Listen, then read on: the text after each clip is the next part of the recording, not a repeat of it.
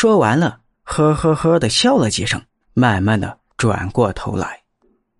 宝玉赶忙躲进暗处，媳妇儿一双眼睛空空洞洞的，幽幽怨怨的盯着卫生间的门口，嘴角扯出一个诡异的笑容。我看着你呢。声音沙哑轻叹，就如同一阵冷风吹到宝玉面前。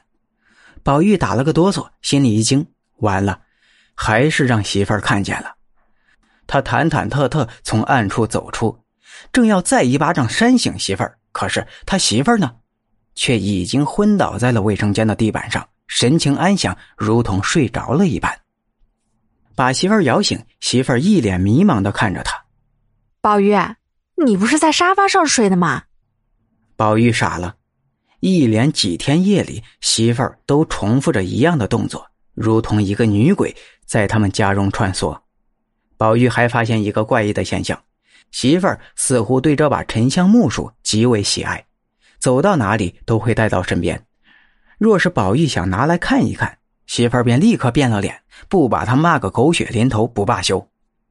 自结婚以来，他的媳妇儿从来都是和和气气，没有发过脾气。宝玉开始寻思，是不是那木梳有什么问题？于是，宝玉使出了一个鬼主意。终于从媳妇儿身边偷了沉香木梳。说来也怪，木梳离开媳妇儿身边以后，媳妇儿夜里便不再做那些诡异的举动了，人又恢复了从前的模样，和那夜间游荡的母夜叉相比，判若两人。宝玉便肯定了，一定是这木梳有鬼。于是宝玉便找到了做生意时认识的赵丰年，求他寻个人将这木梳转手。赵丰年是个热心肠的人，便带着他到了普姑娘的家中。听完了故事的普姑娘把玩着手中的木梳，神情依然严肃。您家里自打没落后，可有女人死的蹊跷？姑娘这话是什么意思？我的意思是，拿过这把木梳的女人，可有死的蹊跷的？宝玉的眼中金光忽然暗淡了，皱眉仔细回想着，约莫一刻钟功夫才开口：“这把木梳是孟家每代长子娶妻的聘礼之一。听姑娘这么说，好像除了我母亲用过这木梳的女人都是早死。您母亲的聘礼里没有这把木梳？我母亲是在父亲先前的老婆死后才嫁给他的，所以这把木梳没有给他做聘礼。”蒲姑娘忽然间笑了，呵，孟先生，您给我讲的故事里，是不是漏了些什么？比方说，你们家被没收的老宅，在民国之前是不是有过一株沉香树，百年不死的那种？宝玉忽然间激动起来，对对对，我爷爷说孟家是有这么一株沉香树的。也是一株稀罕的树，人都死了几代了，它却活得长寿。蒲姑娘问：“那树呢？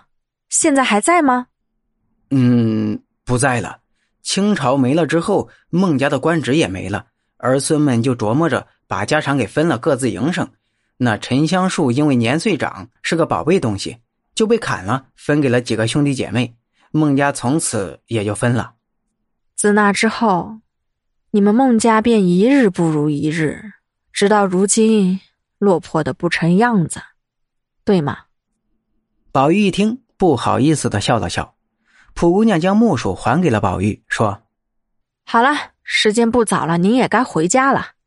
把这木梳好生带回去，在院子里种上吧，勤浇水施肥，用心呵护着，约莫来年春天便能发芽。”你们孟家又能风生水起了。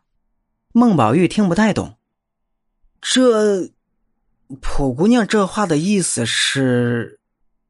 普姑娘只笑了笑，不愿多说。赵丰年这时拉起了宝玉，说：“老弟啊，普姑娘这是给你解了惑了，按她说的做，准没错。”孟宝玉半信半疑的走了。赵丰年这才问起蒲姑娘，说。